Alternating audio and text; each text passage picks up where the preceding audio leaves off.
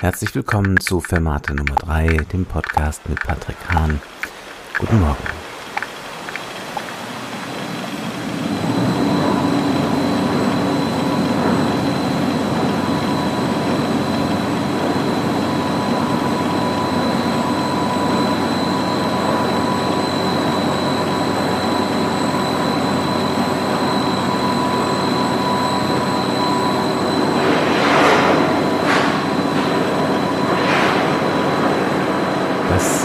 war ein kleiner Sound, der ist gestern beim Bouncen verloren gegangen. Den wollte ich euch gerne noch nachliefern. Das waren die Maschinengeräusche aus der Staatsoper unter den Linden, die erklungen sind, als das Orchester eben nicht ganz sang- und klanglos versenkt worden ist, als Zeichen dafür, dass sie sich eben nicht versenken lassen. Und nach dem gestrigen, ja vielleicht etwas verspielten Podcast, heute ein etwas nüchterner. Als ich heute Morgen aufgewacht bin, musste ich irgendwie an eine Zeit zurückdenken, ähm, in der Konzerte noch Pausen hatten und äh, als man sich tatsächlich auch noch Gedanken machen konnte, ob man zum Beispiel auch Pausen als ein dramaturgisches Mittel einsetzt, weil es ist ja doch irgendwie interessant, wie unterschiedlich Musik klingt, wenn man auch die Pause zwischen den Musiken zum Beispiel wegnimmt, wenn man einen Flow herstellt zwischen unterschiedlichen Musiken und man vielleicht auch gar nicht mehr so genau wahrnimmt, wo ist der Anfang, wo ist das Ende einer Musik. Und äh, da musste ich auch nochmal an eine Sinfonie denken von Gustav Mahler. Gustav Mahler hat ja diese Mammut-Symphonien geschrieben, die teilweise über eine Stunde oder anderthalb Stunden geradezu dauern, wo eine Pause natürlich schon rein physisch verlangt wäre. Manchmal, es ist ja schier Unmenschliches, was äh, Musiker da leisten müssen, was Dirigenten auch in der Gestaltung von Spannungsbögen machen müssen, aber auch was einem Zuhörer abverlangt wird, wenn er versucht, das alles aufmerksam mitzuverfolgen. Und bei Gustav Mahlers dritter Sinfonie war es ja sogar so, dass er bei der Uraufführung in Krefeld zwischen der ersten Abteilung und der zweiten Abteilung, also nach dem ausufernden ersten Satz, tatsächlich eine Pause gemacht hat. Das hat er später wohl nicht mehr gemacht. Er hat durchaus ein auch mehrminütiges Innehalten gefordert, aber er hat wohl nicht mehr ähm, das Publikum aus dem Saal hinaus gebeten.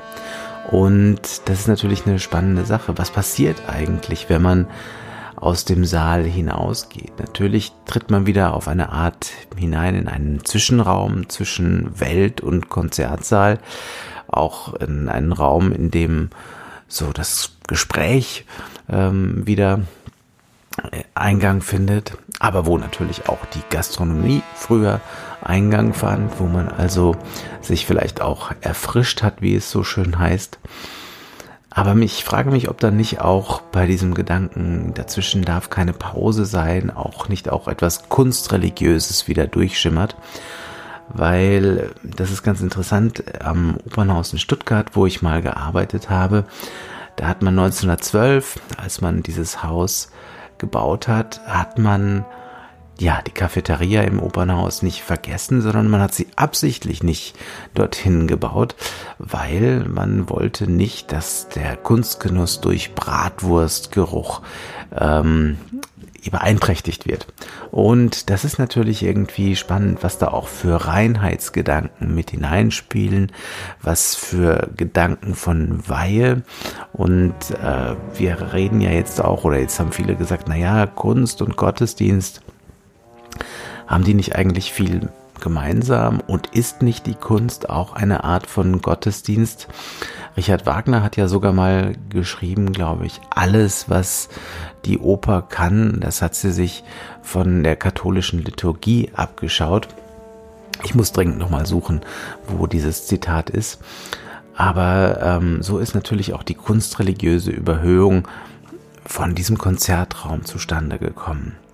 Diese Profanierung dazwischen, die durch eine Pause entsteht, die kann auch was ganz Heilsames sein natürlich, weil man dann auch wieder mit frischen Ohren noch einmal neu ähm, auf etwas draufblicken kann.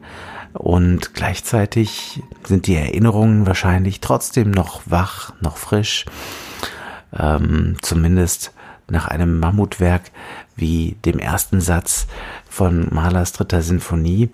Da ist man wahrscheinlich auch froh, wenn man einmal wirklich durchatmen kann und wenn man auch den Körper noch einmal bewegt hat. Man darf das ja nicht vergessen, ähm, was das auch für eine körperliche Situation ist, in die man da als Hörer gerät, quasi in Selbstfesselung stillgestellt am äh, Sessel im Konzertsaal. Also die Pause im Konzert kann man ja ganz bewusst einsetzen. Einmal sozusagen, indem man sie eliminiert, indem man also dadurch eine Konstellation zwischen zwei Musiken verändert.